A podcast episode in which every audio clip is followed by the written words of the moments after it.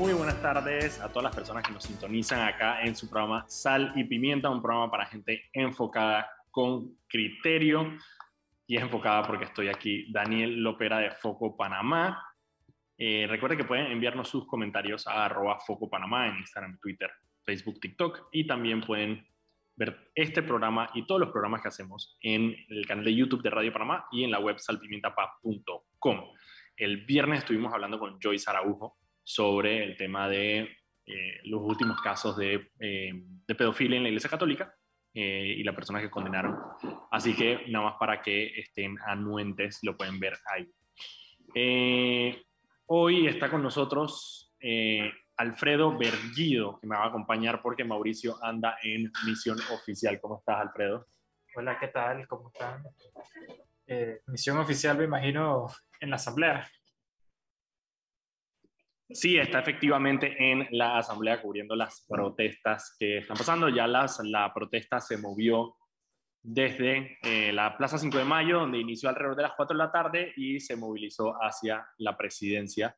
Eh, un grupo de personas bastante, bastante responsable del tamaño. No sé si viste las imágenes, Alfredo. He visto algunas imágenes, sí, digo, creo que lo, lo impresionante en esta ocasión, eh, en comparación a otras protestas que han ocurrido durante la administración Cortizo, es lo disperso que es. O sea, hay protestas en todas partes del país. Eso, mira, una protesta grande frente a la asamblea, hay una protesta grande por la universidad, hay una protesta enorme en Veraguas. Eso es justo lo que estaba hablando acá en la, en la, oficina, que es, o sea, cuando me, me, dicen hay más de 200 protestas a nivel nacional.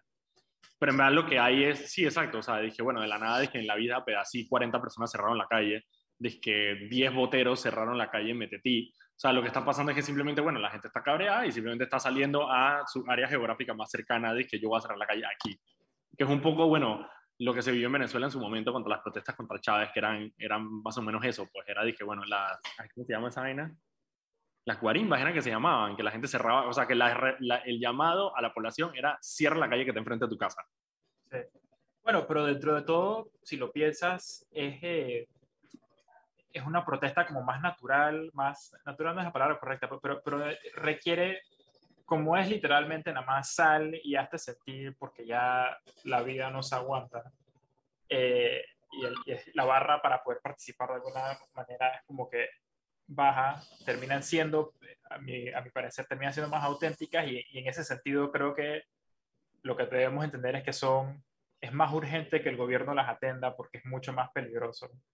Uh, porque lo que revela es que las, en el vernacular la, la, población está realmente hastiada y, y, las cosas se pueden poner mucho peor si yo Sí, yo lo decía el viernes que obviamente cuando no hay una, cuando no hay una, digamos, una, un esquema democrático de participación ciudadana dentro del, dentro del esquema democrático, digamos, que hemos planeado que es, bueno, la asamblea, los representantes, la vaina, eh, la gente simplemente encuentra la manera de participar como sea. Y parte de la protesta es eso. Es decir, que bueno, como yo no tengo como los canales regulares para, para, mis, para, mis, para hablar sobre las cosas que me aquejan, eh, los canales regulares no están, o están quebrados, o están cooptados, o están secuestrados por estas personas, entonces yo simplemente voy a encontrar el canal que haya. Y las protestas, bueno, las protestas, por eso el derecho a la protesta está consagrado, obviamente, como protegido en la Constitución y los derechos humanos, es porque es parte de ese ambiente democrático y es parte, digamos, del canal democrático que tienen las personas para poder participar. Esa última eh, válvula de escape, perdona que me ponga eh, tan técnico, pero creo que es bueno eh, reiterarlo, precisamente por lo que estabas aludiendo hace un momento, porque, digamos, en un mundo ideal queremos que haya, no, no quiero decir mesa, porque ya la palabra mesa... espacios, espacios de diálogo. Que, que, haya espacios formales, institucionalizados, donde o sea, la sociedad, la población se organiza y tiene sus representantes ahí. Y idealmente ahí es donde se, ahí es donde se, dialoga de verdad y se saca, eh, solucionan los problemas, no, no como ahora que es que explota, se caldean los ánimos y entonces quieren sentarse a dialogar. Es como que no, ya, ya cuando, cuando la gente cuando los ánimos ya están caldeados, lo que tú tienes que traer son respuestas. No, ese no es el momento para, sentar, para que todos nos sentemos bonito a tomar café y pensar qué vamos a hacer. Ah, claro. Mira, de algunas cosas, eh, algunas de las cosas hoy precisamente de que con esta jornada de protestas, hoy había una, un diálogo en Santiago, eh, precisamente con eh, gremios, eh, digo, diferentes gremios. Inicialmente eran gremios de educadores, se fueron sumando diferentes personas. y al final había una responsabilidad de que a las 10 de la mañana iban a llegar representantes del gobierno a dialogar en el Centro de Convenciones de COPEBE en Santiago. Sin embargo, parte de lo que pasó en Santiago, y vamos a ir sector por sector como para entender lo que pasó en los diferentes sectores en las diferentes protestas. A ver, en Santiago llegaron representantes del gobierno em, y aparentemente en medio de la, del diálogo que había, em, se rompió el cordón de seguridad. O sea, algunas personas que no tenían por qué entrar, quisieron entrar, se rompió el cordón de seguridad y los representantes del Ejecutivo se fueron. Eh, digo, por un tema de precaución de seguridad, asumo yo, eh, o quizá porque vieron los videos de Sri Lanka y se asustaron. Eso, eso, es lo que iba a decir, que probablemente tienen muy, muy, presente, muy, muy top of mind de los videos de Sri Lanka, el asesinato del, del ex primer ministro de Japón. Está clarito, está clarito, los manes se asustaron. Pero bueno, el punto es que los manes se fueron y entonces obviamente las personas que estaban protestando, eh, que fueron a ese diálogo, salieron de alguna manera a quejarse de que eh, la reunión no había terminado nada, no había habido eh, ningún tipo de, eh, de acuerdo.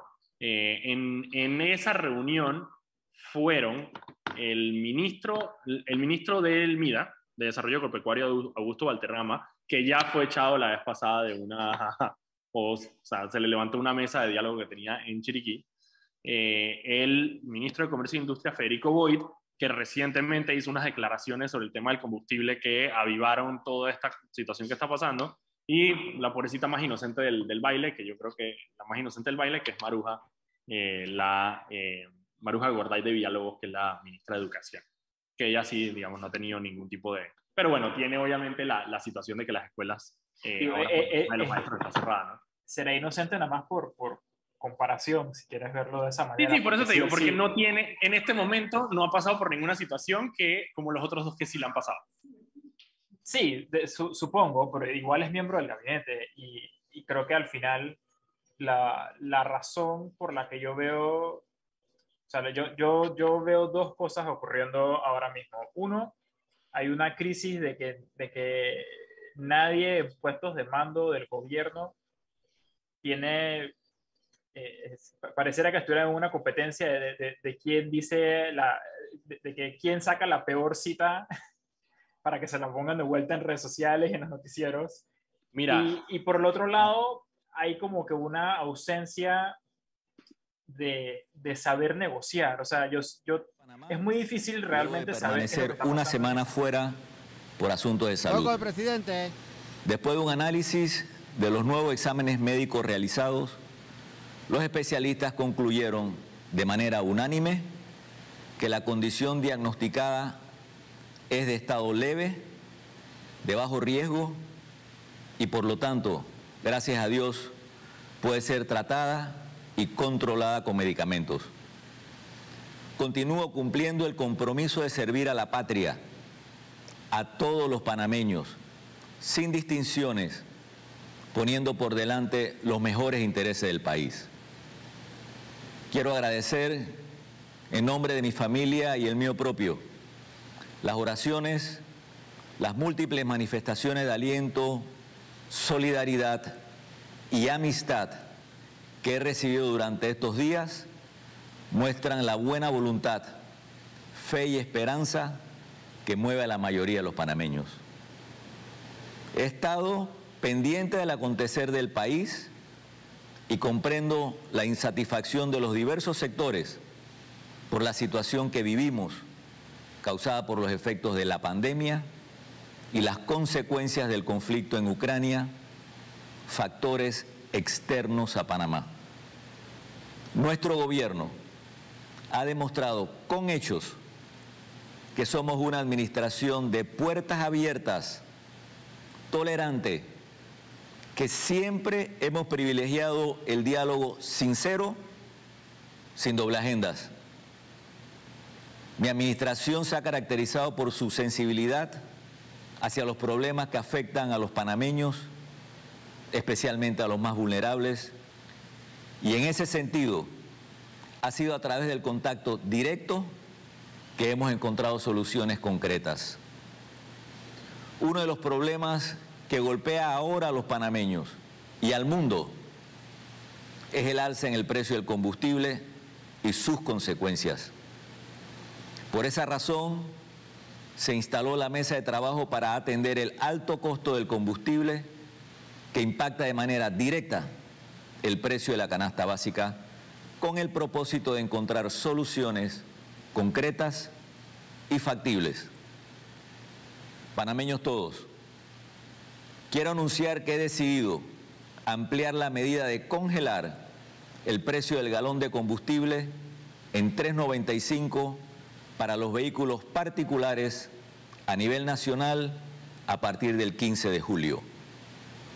Igualmente, he convocado para mañana el Consejo de Gabinete para aprobar un decreto que congelará el precio de 10 productos adicionales de la canasta básica.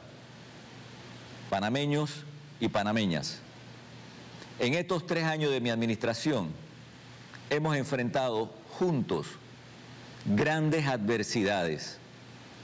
Hemos escuchado a la gente, nos hemos sentado a dialogar y siempre hemos encontrado soluciones. He privilegiado siempre el diálogo sincero. Soy un presidente sin doble agenda que defiende los intereses de mi país y de su gente, especialmente de los más vulnerables. Ninguna bandera política o aspiraciones personales o de grupo pueden estar por encima de la bandera de Panamá ni por encima de los panameños. Muchas gracias.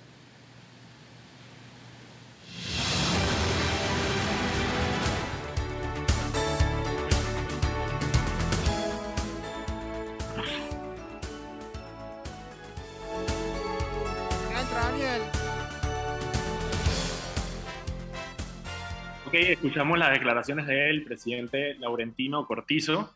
Eh, no sé si quieres tú primero dar tus impresiones, Alfredo.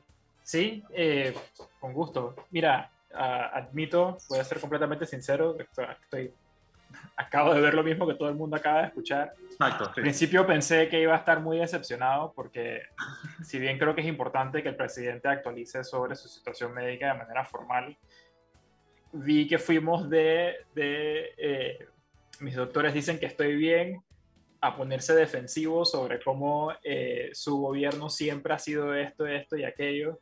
Y luego al final, una sorpresa grata, pienso yo, sí se hizo un anuncio formal, una toma de acción por parte del gobierno que desgraciadamente... Yo creo que casi que, yo creo que casi que estaba obligado, o sea, es que eso era parte, o sea, en este momento el ánimo está tan caldeado que yo, o sea, yo también tenía el mismo miedo que tú, cuando él empezó, dije, este ha sido un gobierno de diálogo, yo dije, ah, ya valimos madre ya me estaba preparando mañana para ponerme el casco.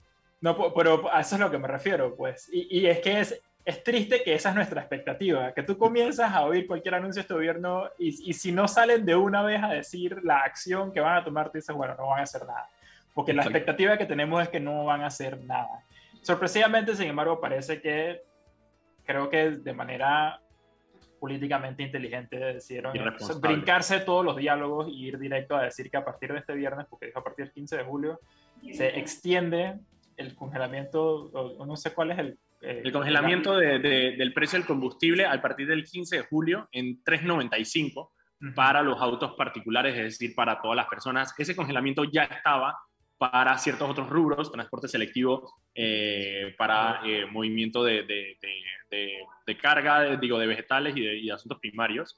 Sí, selectivo eh, comercial y, exacto. está claro. no me acuerdo de otro rubro. Ahora se extiende obviamente a, a, todas las personas, digo, es un ahorro, es, precisamente una de las, es precisamente lo que la gente estaba pidiendo, ¿no? congelamiento a 3.95, que fue el, fue el acuerdo al que se llegó originalmente en la primera protesta que hubo de productores en Chiriquí, ese fue el acuerdo que se llevó con ellos y parte de lo que decían en ese momento los productores en Chiriquí era el pedido de que se extendiera al resto de la ciudadanía. Ahora entonces ya al resto de la ciudadanía se le extiende a 3.95 y aparte anunció que mañana va a estar llamando al Consejo de Gabinete, igual es todos los martes, eh, para anunciar el congelamiento de 10 productos de la canasta básica, que no sabemos todavía cuáles van a ser esos productos. Habrá que esperar que sale mañana de, eh, de ese eh, gabinete. Mira, son las 6 y 15, vámonos al cambio y cuando regresemos seguimos analizando un poco lo que acaba de pasar con el presidente y le damos el recuento de todas las otras cosas que pasaron en las protestas del día de hoy. Vámonos al cambio. Vuelta aquí en su programa Sal y Pimienta, un programa para gente enfocada con criterio. Hoy estoy yo aquí, Daniel Opera de Foco Panamá, y me acompaña Alfredo Berguido, eh, abogado y con una maestría. Siempre se me olvida cuál es tu maestría. Maestría en... en políticas globales y cultura popular. Políticas globales y cultura popular. Y eh, Alfredo está acá porque Mauricio está en asignación oficial, eh, está afuera de la presidencia en este momento, casualmente. Eh, en la cubriendo la protesta que había desde las 5 de mayo hasta eh, la presidencia. Recuerden que pueden seguirnos en arroba Panamá, todas las redes sociales y dejarnos sus comentarios y sugerencias. Pronto vamos a estar habilitando una línea de WhatsApp para que usted pueda escribirnos directamente al WhatsApp y podamos leer sus comentarios en vivo. También puede ver este y los programas en el canal de YouTube de Radio Panamá y ya está en Spotify también. Lo pueden buscar como Sale Pimienta en Spotify. Eh, y todos los programas se suben para que usted lo pueda escuchar a su propio ritmo. Hoy tenemos menciones, se me pasó en la primer bloque eh, decirla, así que adelante Eric con la mención del día de hoy. Paso a paso se construyen los cimientos de la línea 3 del Metro de Panamá, una obra que cambiará la manera de transportarse de más de 500.000 residentes de la provincia de Panamá Oeste. Metro de Panamá, elevando tu tren de vida. Continuamos con Sal y Pimienta. Muchísimas gracias, Eric, y al Metro de Panamá. Ok, seguimos con, a ver, más con lo, del presidente, porque una de las cosas que quería decir era, eh, la, a ver, el tema de las mesas se salió de control definitivamente, no ahorita, se salió de control en la mitad de la pandemia, sobre todo con las quejas que hubo de ciertos sectores sobre el desarrollo de esas mesas. El gobierno trató, no sé, no sé si darles, sí, hay que darles el crédito, obviamente, de que prefieran dialogar y de que prefieran sentar a los actores para poder tomar decisiones, eso lo entiendo perfectamente. Em, pero, por ejemplo, el tema del pacto del bicentenario, que en papel y en, imagen se entendía un poco, era un, un, acuerdo con todos los sectores del país representados para sentarnos a llegar a una serie de acuerdos.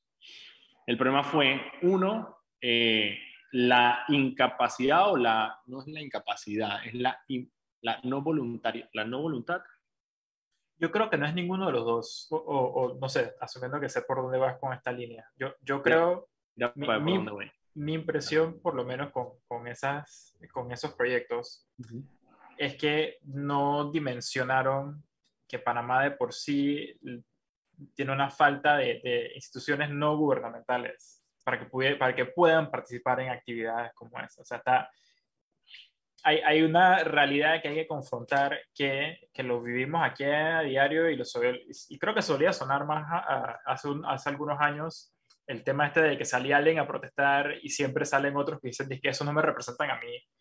O sea, hay, hay, hay una parte que es como de, de, de, memes y eso de eso, pero lo que eso realmente refleja es que no tenemos asociaciones o, o eh, sindicatos o agrupaciones que tengan la eh, visibilidad y presencia nacional para sentirse que realmente representan a, diferentes grupos, porque, porque sí existen. O sea, aquí, aquí mientras lo iba diciendo, lo, lo, que tienen que hacer esas agrupaciones existen, pero casi siempre están afuera de la, la discusión política, porque quedan, quedan en la periferia.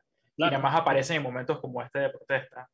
Claro, eh, claro, no, te digo, y la otra, y yo creo que el otro factor es, eh, y eso sale en la, en la, encuesta de ciudadanía del CIEP, es la, em, la falta del, de nuevo, de los entrevistados del, del, de la encuesta del CIEP, que es una encuesta muy bien llevada, la falta de, em, de confianza interpersonal, es decir, la, por naturaleza, o sea, no por naturaleza, por nuestra situación actual, y por muchas cosas que han pasado históricamente, el panameño básicamente desconfía del otro panameño. Entonces hay una desconfianza natural cuando, por ejemplo, un grupo sale y dice, yo quiero participar en este diálogo, hay una desconfianza de, de ese grupo como actor. Y eso nos pasa, por ejemplo, muchas veces con el tema del Suntrax. Eh, hay un sector de la población que no importa qué tan válido sea lo que sea que el Suntrax esté protestando, hay una desconfianza natural porque es el Suntrax. Em, y yo creo que eso fue, es parte de lo que, de lo que pasó con el tema de del diálogo. Y la otra es que esas agrupaciones organizadas eh, que están llamadas precisamente a representar, que son los partidos políticos, decidieron no participar del diálogo. Y eso al final de cuentas legitimiza porque si tú tienes, si la idea era hacer esta serie de compromisos que no todas las ibas a poder cumplir en esta vuelta, sino que ibas a tener que de alguna manera depender de que gobiernos posteriores cumplieran con esos compromisos, eh, no sirve de nada que los posibles personas que van a ser los gobiernos posteriores decidan no participar del diálogo. Entonces eso mató el diálogo del Bicentenario. Eh, y eso por, por, llamar uno, pero por ejemplo hubo muchísimas quejas del sector privado sobre la mesa de reactivación económica que se, que se, que se generó, donde había, estaba la Cámara, estaba Patel, estaba Cantur, estaban todas estas agrupaciones empresariales eh, y productivas del sector nacional, diciendo básicamente, hey, hemos presentado X cantidad de propuestas y el gobierno simplemente no le ha dado la gana de implementarlas. Y una queja constante que recibe el gobierno es precisamente la falta de eh, medidas eh, de reactivación económica. Entonces, claro, se entiende, obviamente, la desconfianza que ha generado y que genera cada vez que el gobierno sale a decir, vamos a instalar una mesa, que fue lo que pasó hoy, por ejemplo, en Santiago. Los educadores, de por sí, ya, te, ya estaban predispuestos por todas estas críticas que se le ha hecho el gobierno sobre el tema de las mesas. Y, y también entra otro, otra crítica, yo pienso muy válida, sobre la metodología de este gobierno en torno a las mesas. Eh, y mentira, yo creo que no es nada más el, el, el gobierno de, básicamente. Sí, que, que, no, o sea, que, que la, de vuelta, yo no he podido participar en ninguna de estas mesas, pero la, la impresión que siempre me llevo leyendo y mirando, eh, ¿cómo se llama? los testimonios de los que sí participan, es que hay como una expectativa de que el gobierno se sienta a la mesa con los sectores interesados del, del, tema que sea y el gobierno se va a sentar a escuchar y el sector interesado es el que va a eh, o traer la respuesta o va a generar la respuesta en ese momento. Eh, y, digo, eso sonará muy bonito en los oídos de algunos, pero, pero es, pienso yo, con la forma completamente errónea de entender cuál es el rol del gobierno manejando el poder del Estado en estas situaciones. Y es que tú como gobierno, tú como, como organización política, porque te eligieron como partido político eh, para llegar a ser gobierno, tú tienes que llegar con una visión de qué quieres hacer y una propuesta específica, y luego tú la confrontas con los otros sectores interesados para ver si si de sí, verdad tu propuesta es así de buena que tú puedes claro. convencer de que es o si tienes que recular porque resulta que la otra parte tiene mejor entendimiento de la situación que tú y bueno, y ahí es donde surge la solución, pero la una y otra vez cuando oímos de todas estas eh, eh, todos estos diálogos que el presidente se siente muy orgulloso de que de, de su gobierno, de que siempre los tiene, es que el gobierno se sienta a la mesa con las manos vacías, sin nada esperando de que le vayan a soplar la respuesta, pues. Y te voy a decir otra cosa que, nunca, que yo no he entendido. O sea, esto, a ver, una protesta es una situación de carácter político, por naturaleza. Es el ciudadano activándose de manera política. Si tú eres el gobierno y tú tienes que ir a una mesa a negociar con personas que están tomando una posición política, ¿por qué mandas a representantes técnicos como un ministro? O sea, un ministro es una persona técnica, un ministro es una persona que agarra la política pública que está en la cabecita de las personas que llegaron al plan de gobierno y que llegaron a gobernar y que dicen esto, y tú la ejecutas como ministro dentro de tu cartera. No, yo no entiendo por qué no mandas a estos diálogos a operadores políticos, que eso es lo que deberían ser. O sea, tú tienes, tú tienes que tener personas ahí que te representen para una negociación política, no es una negociación técnica, porque no es una cuestión de que si el, si el galón de gasolina está esto, tal o otro. O sea, es una cuestión de ¿Cómo podemos hacer para llegar a un intermedio entre tus expectativas como ciudadano, con todas las carencias que tiene y todas las, las, las, las quejas que tienes, y yo como gobierno dentro de mi plan estratégico y mi disponibilidad? Jamás entendido. Y la otra cosa, y la cosa que no voy a entender es, con eso, con eso de los operadores políticos en mente, el PRD tiene 30 y, ¿cuántos? 36 diputados, entre los de PRD y el Molino. Tú tienes operadores políticos ahí si te están cerrando la vía en, en, en, en, en pedacito, lo ideal es que tú llames al diputado Brose, que es de tu partido, que, que, llegaron juntos al poder, y tú lo llamas y tú le dices, Ay, o sea, necesito que me ayudes a resolver esto porque es una situación política. Yo no entiendo por qué mandan operadores técnicos a tratar de solucionar situaciones políticas, y eso nunca lo voy a entender. O sea, tienes, se supone que el PRD es un partido de operadores políticos. Entonces no entiendo por Se, qué. se supone, ¿no? Pero, pero ahora está de moda que todo el mundo quiere ser independiente y hasta los mismos diputados son independientes del partido. Nadie quiere ser un operador político del PRD. Así que e- e- es, chévere ser, ser eh, miembro del PRD cuando es hora de ir a hacer cosas con las que quedas bien y ahí entregar eh, eh, ayuda propósito. social y eso, pero cuando hay que ir a apagar los fuegos en representación del gobierno, Ahí nadie ahí nadie, ahí nadie quiere ser parte del partido. Ahí nadie quiere dar la cara. Ok, eh, ok. Antes de que hablara el presidente, les habíamos explicado qué es lo que había pasado en Santiago.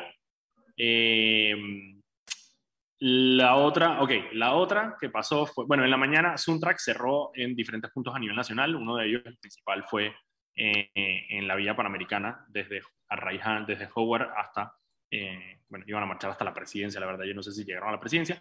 Y también hubo una protesta de educadores en eh, el sector de la 5 de mayo en la mañana. ¿Me escuchan? Sí, ah, Sí, ok. sí, sí. Perdón, me congelé por un segundo. Ok, y, y la otra que, que hubo eh, fue la de transísmica.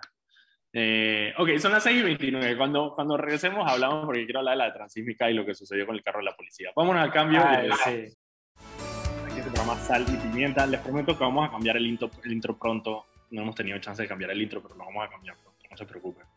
Todavía no sabemos qué le vamos a poner. Estamos pensando si, si ponerle, dije, Paradoja City de calibre 57, pero creo que va a ser muy disruptivo. Así que no sé. Vamos a ver, vamos a ver, todavía estamos en eso. Recuerda que pueden seguirnos en arroba Foco Panamá en todas las redes sociales y también ver todo este, este programa y todos los programas en el canal de YouTube de Radio Panamá eh, y en Spotify buscando simplemente Sal y Pimienta. Va a salir en los podcasts, ahí estar todos los episodios.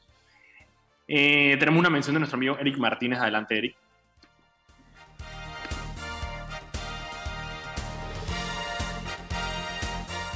Beneficio para los madrugadores. El metro de Panamá estará abierto desde las 4 y 30 am hasta las 11 pm de lunes a viernes. Un mensaje del metro de Panamá. Continuamos con Sal y Pimienta. Gracias, Eric. Mira, una de las críticas que estoy viendo, eh, Alfredo, aquí sobre el discurso del presidente, en Twitter, obviamente, que no, no es Y que nos, representativo. nos falta el WhatsApp para poder tenerlas en vivo y en directo, la- las reacciones al discurso. Claro, no, no, no, eso ya, ya Mauricio la próxima semana, o esta semana va a tener el WhatsApp para que la gente nos pueda escribir. Pero, mientras tanto, tengo, lo único que tengo es Twitter y eh, la mayor crítica es, a ver, había cierta, no cierta expectativa, pero digamos que una de las críticas más grandes que se, que se estaba haciendo sobre el tema de, de, de las protestas es el tema del gasto estatal. Eh, y yo, creo, yo sí creo que, eh, por más que no sea gasto estatal, la botella de Macallan fue como una vaina como, ¿sabes? Fue como en tu cara y fue como una vaina que la gente como que, ¿sabes? La gente como que la indignación se canalizó a través de una botella de Macallan de 18 años. Es simbólico, mira, aquí, aquí es donde mi, aquí es donde mi estrella la hago valer, es que, es, el, es que no tiene nada que ver con que Cristiano Adames haya o no haya pagado por su botella y su fiestecita en el hotel, es el símbolo, Los así símbolos como de, de que la botella costaba ¿qué? casi 400 dólares. 400 dólares, sí. Eso es, eh, eh, hay, hay personas en este país que yo creo que nunca han tenido 400 dólares en la mano para poder, o sea, ni, ni Hay- siquiera- hay- nada, hay- más, nada más para poder tenerlos, ¿no? es lo que me refiero. Hay, personas que ese es su salario mínimo en, en el interior, hay salario mínimo que todavía son, tres, todavía son 400 dólares. Entonces eso e- e- es el símbolo de la botella de Macallan, del, del desconecte total de parte de- del, del gobierno y, y cómo eso irrumpe en la sociedad popular, en la Ta, sociedad ta, completa, ta, ta. para dejar en evidencia que hay una diferencia entre el presidente de la Asamblea y su círculo de su partido y el resto de los mortales que vivimos en este Ese, ese, ese, ese es el, el tema. Y obviamente el fin de semana también, bueno, la fiesta de Telvina. Esa es otra también. De nuevo, o sea, esta es, de nuevo, no es la cuestión, o sea, hay una crítica, hay una crítica, digamos, sensata de indignación por el tema del gasto público, y ahorita voy para allá. Pero como dice Alfredo, otras cosas son estas otras cosas que no tienen nada que ver con el gasto público. Es un tema de comportamiento y es un tema de que tú, a ver, a mí me da, o sea, no sé si la gente le da igual, digamos, ver, dije, una boda, no sé, en el Club Unión, porque de alguna manera como que se, es- es- está establecido que esas cosas pasan. Pero de la nada ves que a Etelvina, que se ve mucho más cercana de alguna manera. Hay, como una, hay, hay, una, hay una cercanía mucho más grande, digamos, porque es una rectora universitaria de una, una universidad pública. O ves a Bolota, que Bolota es un tipo que, aparte, su fana de salir del barrio y de ser un representante, digamos, de, de, su comunidad en Colombia. Entonces los ves con este tipo de comportamientos y ahí es donde como que algo te despierta a decir como que algo, algo el balance no está, no está correcto. O sea, hay un, hay un, hay un desbalance en la fuerza. Mira, sabes ahora que dijiste eh, matrimonio, ¿sabes a qué se parece bastante? ¿Tú te acuerdas cuando, al inicio de la pandemia, cuando estábamos todos forzados a estar guardados en nuestra casa, que, que pasó por redes sociales el video de la boda esta la boda judía. La boda, exacto. Que hubo una indignación generalizada. Al final del día, o sea, no, no, no estoy comparando que una cosa con la otra, lo que estoy diciendo es que la reacción viene del, del mismo lugar. Que hay una experiencia generalizada que tiene la población de estar pasando por un momento difícil, estar encerrado, estar limitado a tus opciones y de la nada mirar frente a tus ojos gente que está literalmente viviendo una experiencia completamente distante y mucho más, vamos a decir, cómoda que, la, que, la, que lo que tú podrías siquiera soñar en tu situación. Entonces eso es lo que despierta como que ese, ese furor. Y hay un tema con el tema de los funcionarios, de Telvina, los diputados, que es un tema que son privilegios, son privilegios más raros porque no son privilegios que te da el dinero, son privilegios que te da una posición gubernamental. Y ese privilegio en la mente de las personas creo yo, es diferente. O sea, como que hay una expectativa de privilegio económico, no hay una expectativa de privilegio eh, político, digamos. Entonces, ver ese privilegio político pasando es como que despierta algo diferente en la gente. dice como que no, eso, no, eso, eso, eso sí no está bien. Despierta la eh, ira. Claro, entonces despierta la ira, entonces vienen las protestas y todo. Entonces, una de las grandes críticas de la, de la protesta fue el tema de que, claro, el gobierno, y, a ver, y, esto creo que está claro, Panamá es un país que si bien es cierto, eh, nos va relativamente bien comparado con Latinoamérica. Paramos un país con serios problemas económicos. No lo digo por la falta, a ver, sí, para más se produce plata y hay plata y el canal le da al Estado 2 mil millones de dólares anuales, pero también nos gastamos 25 mil anuales.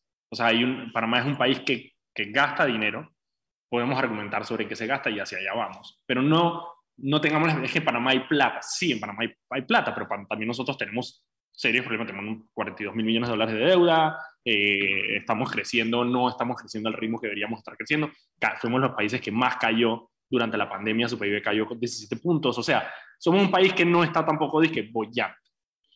Entonces salen todas estas expectativas de la ciudadanía sobre qué es lo que debería estar haciendo el gobierno. Y obviamente la narrativa del gobierno siempre ha sido, hey, la venatadura, pues, y, yo, o sea, yo estoy hasta donde rompe la manta y toda la vaina.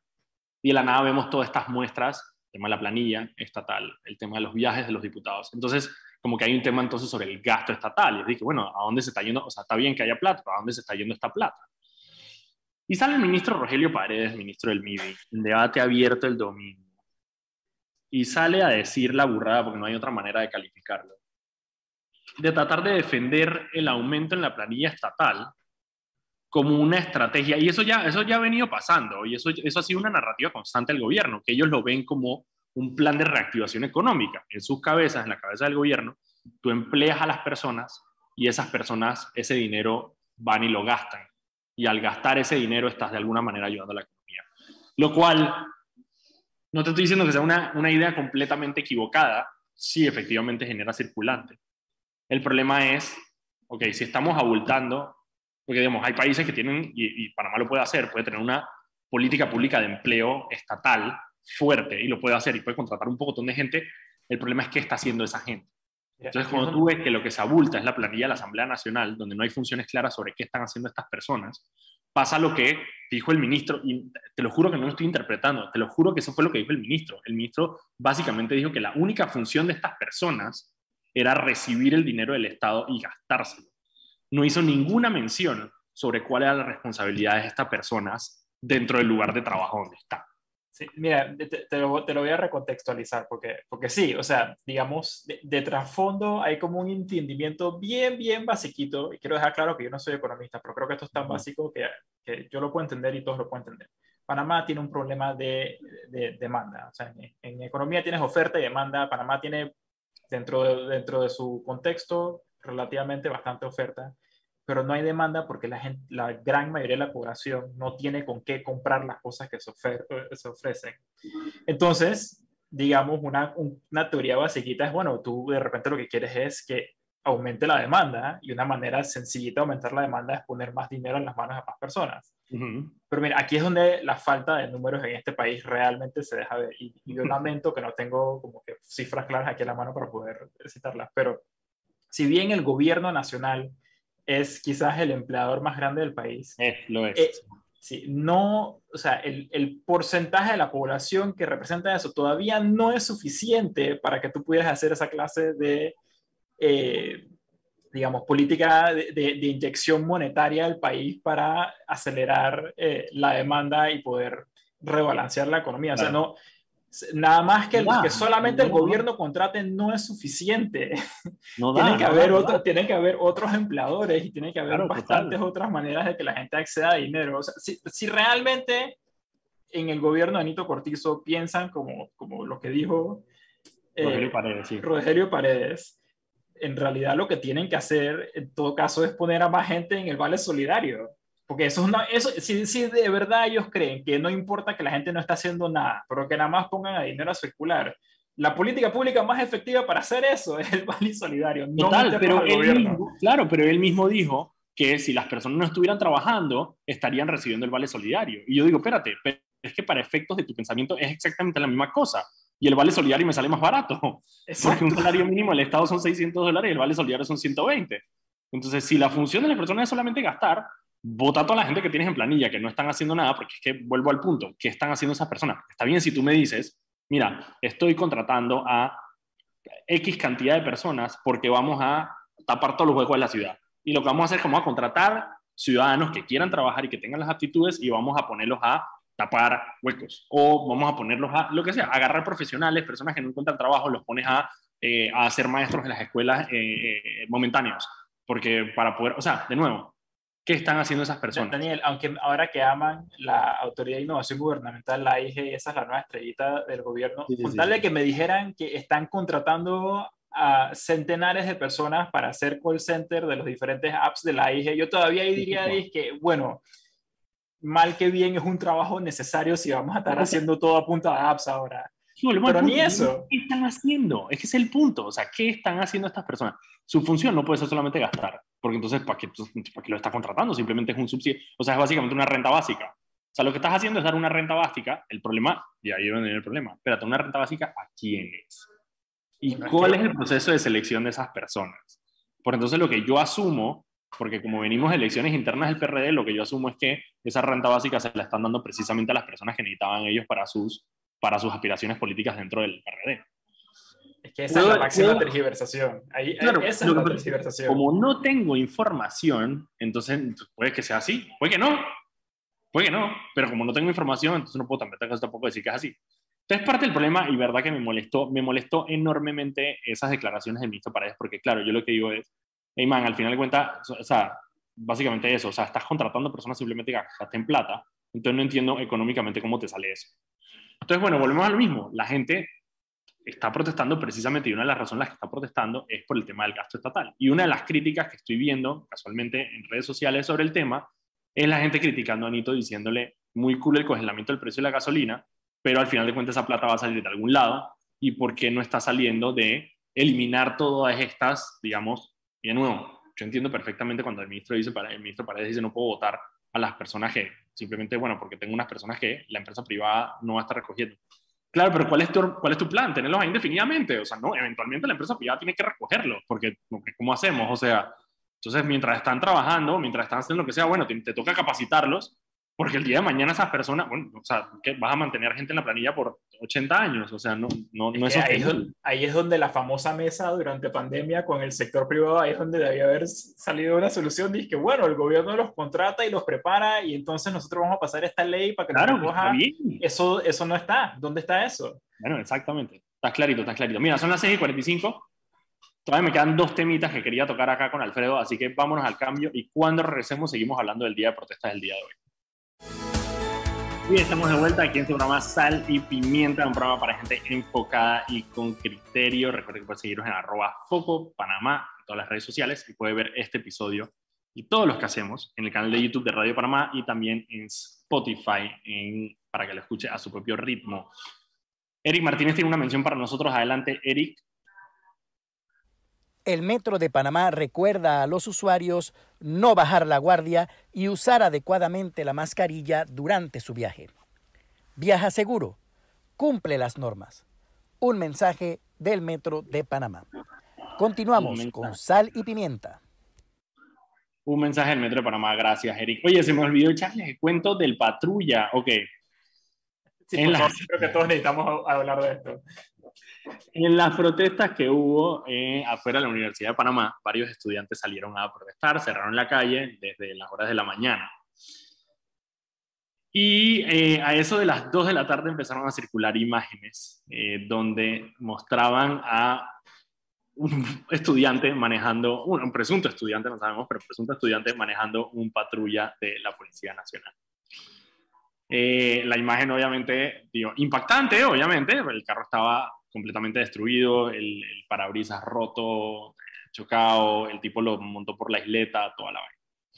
Después salió entonces un video del director de la Policía Nacional, eh, John Durham, eh, haciendo un recuento de lo que había sucedido en una, un videito bien preparado, así dije, con efectos de sonido y vaina, y musiquita dramática, y imágenes desde, la, desde las, el centro de vigilancia de estas vainas que tienen.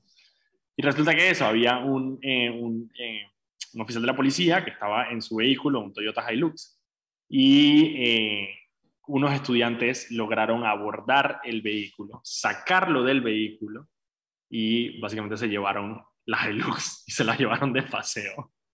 Y, y, la, y, la, llevaron a la universidad, es lo que... Se la llevaron, claro, la agarraron, ok, para que tenga una referencia a nuestros radio, radio escuchas que son la capital o que viven en la capital. Eh, esto pasó debajo del puente que une Transísmica con Muerto, en el Carwash, ahí el Carwash, la Delta, ahí en esa esquina, debajo del puente, se lo quitaron eh, y lo manejaron hasta la entrada de la Universidad de Panamá en la Transísmica, pasándolo por encima de la isleta y eventualmente eh, dejándolo a un lado.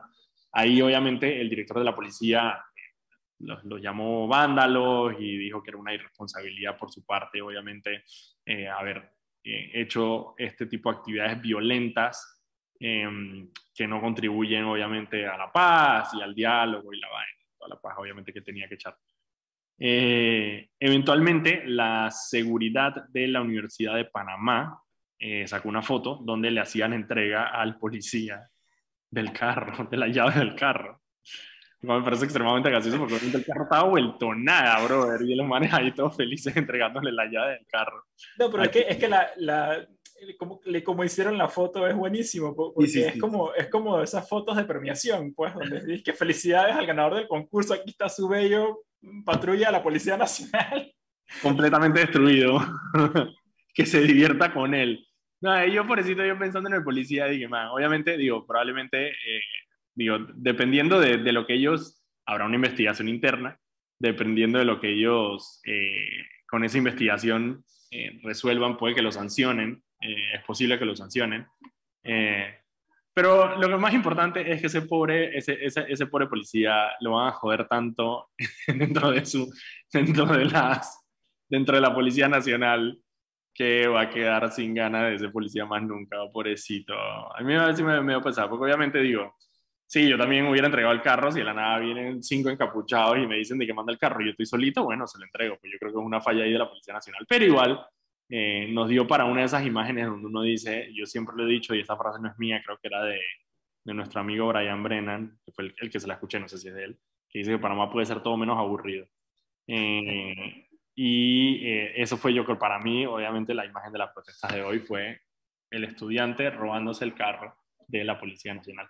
Eso ya ha pasado antes en las protestas en la Universidad de Panamá. Eh, he visto gente llevándose em, eh, motos de la policía. Eh, ¿Qué más se han llevado? Yo he visto varios, yo he visto varias vainas llevándose, más que todo motos. Motos de la Policía Nacional siempre al final dije se llevan una o dos por ahí. Así que eso, por ese lado, esa fue una de las cosas que pasó y que teníamos que hablar. Ok. Sin, sin querer, y, perdón, ya te lo devuelvo, pero, pero sin querer no, darle mucho a, teorías de la conspiración, pero a mí sí me da la atención mirando el Twitter de la policía que realmente no, o sea, y a la policía le gusta tuitear, hay pocotón de tweets, pero realmente no hay mención del de el incidente este en particular en el Twitter de la policía. Es raro, ¿no? Eh, y, eso, y eso le da cuerda a otras personas para pensar mal, eh, porque pues desgraciadamente en Panamá hay una historia de que cada vez que hay protestas siempre hay personas que, que resulta que nunca son miembros de nadie, que, que, nadie los reconoce como miembros suyos, sí, sí, sí, pero que siempre son los involucrados en, en, en actos vandálicos de, bueno, de X y Y tipo. Entonces, mira, yo, gracias, me acabo de acordar que te iba a mencionar que el presidente, el presidente en su discurso más o menos velado metió una, una cizañita, o sea, el, el gobierno, el, okay, la cuenta del el PRD eh, eh, hoy en la mañana, básicamente dejando entender que habrían como que intereses oscuros detrás de las protestas y asusando las protestas. Y obviamente, bueno, o sea, primero, ah, bueno, eso es lo que te iba a decir, primero que me parece muy gracioso porque antes eh, el único control, y nosotros teníamos un chiste que lo único que manejaba pero Miguel González dentro del PRD era la cuenta de Twitter. Porque obviamente, pero Miguel González, siendo secretario general del partido, no tenía ningún tipo de incidencia en, en, la política nacional, pero tenía la cuenta de Twitter del PRD. Y con esa cuenta de Twitter, el man. Y hoy fue uno de esos primeros, de esos primeros momentos, que estoy seguro que va a haber muchos, donde la cuenta de Twitter del PRD eh, está en desacuerdo con Pedro Miguel González. Eh, el, el, el ex secretario general del partido básicamente tuiteó, no, primero la cuenta del PRD tuiteó diciendo eso, básicamente dejando de entender que habrían intereses oscuros detrás de las protestas. Y pero Miguel González básicamente lo que dijo es, hey, esta es un fenómeno mundial, eh, de un modelo eh, desgastado, pero Miguel González es bastante, bastante a la izquierda, eh, y no podemos seguir ocultando esa realidad diciendo que, que hay infiltrados o lo que sea. Pero el, el, presidente en su anuncio también de alguna manera lo dio a entender cuando él dijo, eh, y no sé si lo tengo por acá, si quieres relleno un, un segundito, Alfredo, mientras busco el, el, la línea sí.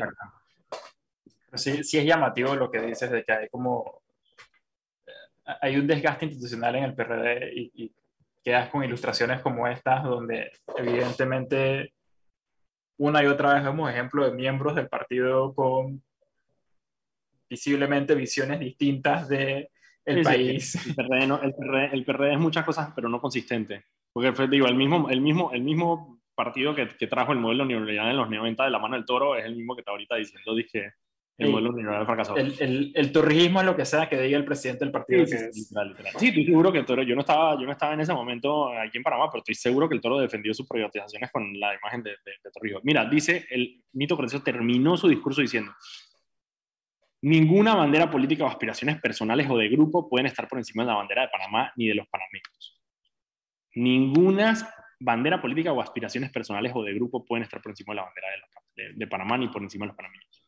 Y no tiene sentido decir eso sin interpretarlo precisamente como una, un llamado a el escepticismo sobre, la, sobre, sobre algún tipo de movimiento político en este momento.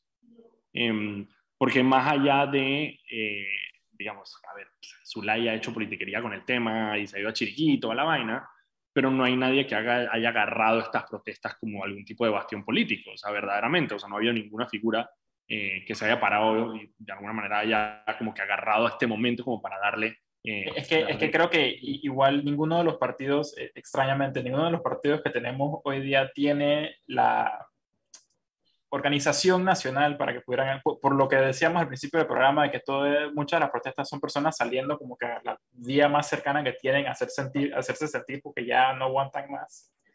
Eh, quizás en otros países, en partidos más organizados podrían quizás ayudar a banderar como una oposición, pero en Panamá el más cercano que podría hacerlo es el PRD y yo creo que ni aún el PRD podría realmente a, una cosa como esta, donde es por todas partes del país al mismo tiempo, podría como eh, bueno, armonizarlo. No, no, pero en su momento, y parte de la. Y, yo detesto, no quiero darle crédito al PRD tampoco, pero la última vez que pasó algo parecido, digamos, en el. En el en, cuando hubo las protestas eh, contra, el, contra la ley Chorizo en el gobierno de Martinelli, hubo también el mismo dejo de decir que ah, estas protestas son asusadas por opositores políticos. Y en ese momento, lo que hizo Martinelli, que es lo que sabe hacer Martinelli, fue que pinchó a todo el mundo. y efectivamente todas las personas que eran parte de ese, frente, ese llamado frente, frente Guacho, que habían dirigentes de diferentes partidos, el PRD, estaba Juan Carlos Varela parte de eso, había gente de, de, sindicatos,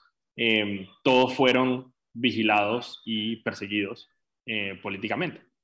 De nuevo, no quiero darle crédito al PRD, pero sí hay una diferencia marcada sobre, sobre cómo te comportas de acuerdo a la oposición.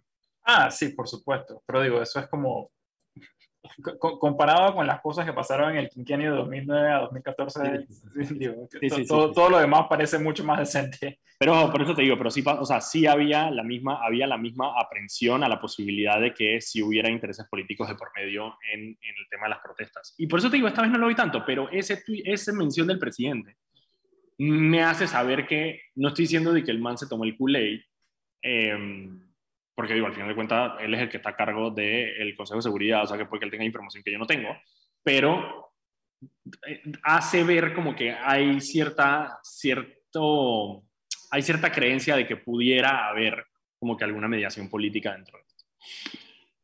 Son las 6.59 y muchísimas gracias Alfredo por acompañarme. Ya lo dije la vez pasada, Alfredo nos va a estar acompañando más seguido eh, para conversar con nosotros. Mañana sí estaremos aquí con Mauricio para que nos cuente, eh, cuando empecemos el programa, nos va a contar cómo le fue la protesta del día de hoy. Vamos a ver si las protestas siguen mañana. Hay varias convocatorias todavía a protestas el día de mañana. Suntrax tiene una en la plaza, en el Parque Porras. Eh, y tengo entendido que los que se levantaron de la mesa hoy en Santiago van a seguir protestando el día de mañana. Así que ármese de paciencia que mañana todavía va a haber protestas aunque con la buena noticia de que el galón de combustible va a bajar de precio a 3.95 el día viernes, que igual tenía que bajar porque el precio internacional del crudo bajó 16 dólares, así que igual tenía que bajar algo, pero bueno, eh, esperamos que esto quizá pueda calmar los ánimos de la gente. Yo seriamente lo dudo, yo creo que ya parte de, los, de las quejas de la gente pasó del tema de combustible y se expandió a otras quejas. Eh, vamos a ver cómo lo toma la población, pero bueno, mañana, mañana sabremos cómo la población está tomando este discurso del presidente Cortizo. Vamos a ver a quién tenemos mañana para analizar el discurso de todas maneras con ustedes. Muchísimas gracias. Nos vemos mañana a las 6 de la tarde aquí en Sal y Pimienta, Radio Panamá 94.5. Gracias a Jimmy Cabina. Adelante.